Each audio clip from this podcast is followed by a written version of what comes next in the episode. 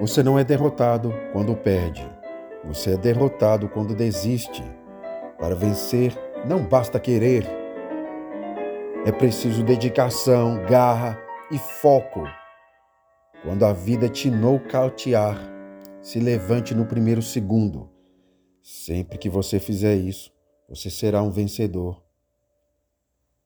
Você é mais que vencedor. Nunca deixe as pessoas dizerem que você é um derrotado, pois nas mãos de Deus você é mais que vencedor. A história tem demonstrado que os mais notáveis vencedores normalmente encontraram obstáculos dolorosos antes de triunfarem. Eles venceram porque se recusaram a se tornarem desencorajados por suas derrotas.